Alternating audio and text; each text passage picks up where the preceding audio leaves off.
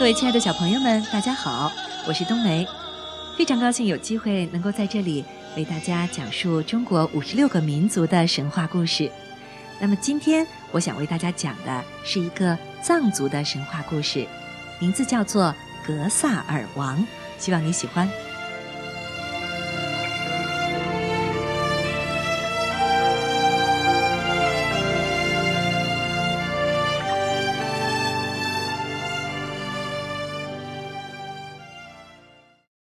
很久以前，藏族人民的祖先居住在雪山环绕、雄伟壮丽的雪域之邦。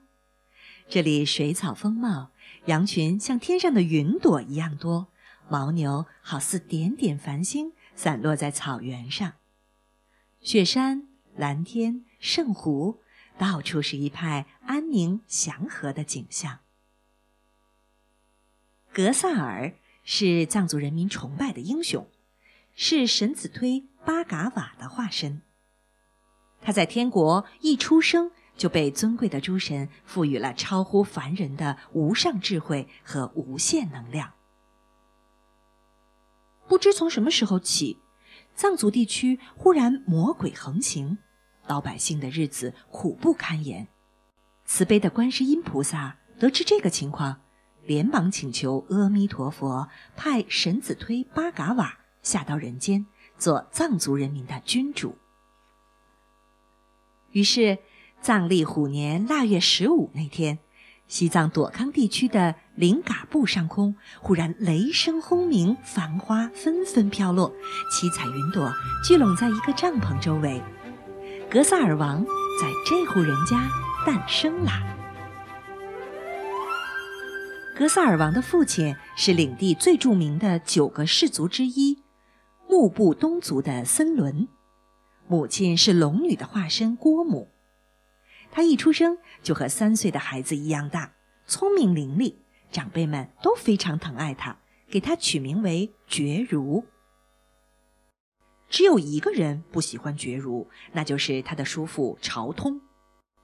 朝通担心有了聪明的觉如，将来森伦家族的声势会超过他。有一天。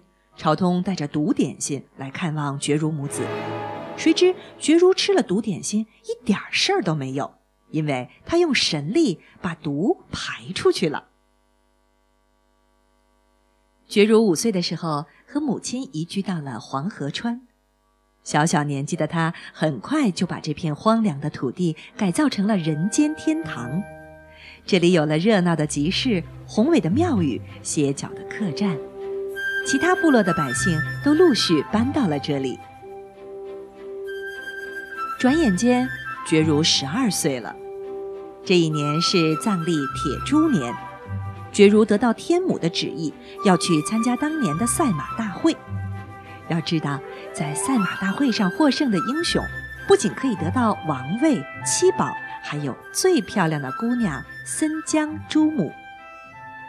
觉如的叔父朝通也要去参加赛马会，他自信极了，因为他的御家马可是方圆几百里内数一数二的好马。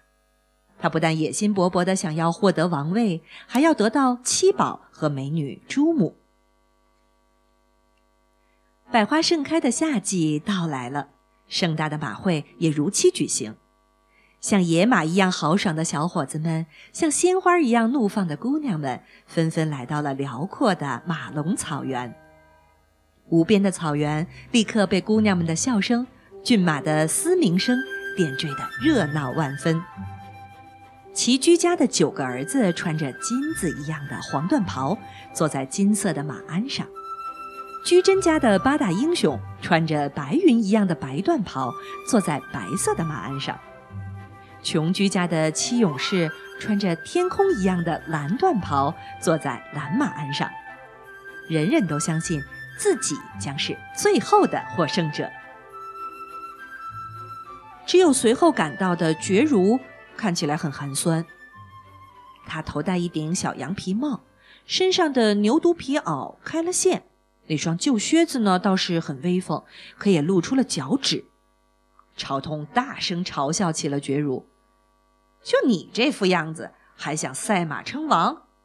还是赶紧回家放羊去吧。觉如一点都不在意别人的指指点点。比赛开始了，他骑着自己的宝马江葛佩布，越过了前面的一匹匹骏马。在临近终点的时候，觉如又飞一般的超过了本来跑在第一位的朝通的御家马。第一个到达终点的觉如，终于如愿以偿的取得了赛马会的胜利。在人们的欢呼声中，觉如登上了金色的宝座，成为格萨尔王。女神化身的朱母成了他的妻子。从此。林葛部的老百姓就过上了幸福的生活。按照部落规矩，格萨尔王又娶了梅萨等十二个妃子，加上朱母，他们成了名扬天下的林葛部十三王妃。格萨尔王还拥有八十位勇士和百万精兵，他们日夜保卫着领国。为了降服世间的妖魔。格萨尔王带着朱母到东方扎姆寺学习大力降魔法。这时，没当上王而一直怀恨在心的朝通认为报仇的机会终于来了，他立即向北方魔国报信，通知他们趁机来入侵领国。黑魔鲁赞长着九个脑袋，十八个犄角，住在有九个尖顶的魔宫里。得到朝通的消息后，黑魔高兴极了，立刻带着妖魔鬼怪来到领国，疯狂的烧杀抢掠，还抢走了王妃梅萨。天母知道了这不幸的消息，马上驾着祥云找到格萨尔王，告诉他魔国入侵领国，抢走王妃的事儿。气愤的格萨尔王快马加鞭的来到黑魔鲁赞的魔宫门前。想着该如何降服这个作恶多端的黑魔怪。这时，黑魔鲁赞的妹妹阿达纳姆正站在魔宫的城楼上。她一眼就看上了格萨尔王，心甘情愿地帮助格萨尔王化妆成印度商人，溜进魔宫，救出了王妃梅萨。有了阿达纳姆做内应。格萨尔王抽干了黑魔鲁赞的祭魂海，砍断了他的祭魂树，射死了他的祭魂牛。最后，趁黑魔鲁赞熟睡的时候，格萨尔王一箭射中了他眉间的小鱼，黑魔鲁赞就这样被除掉了。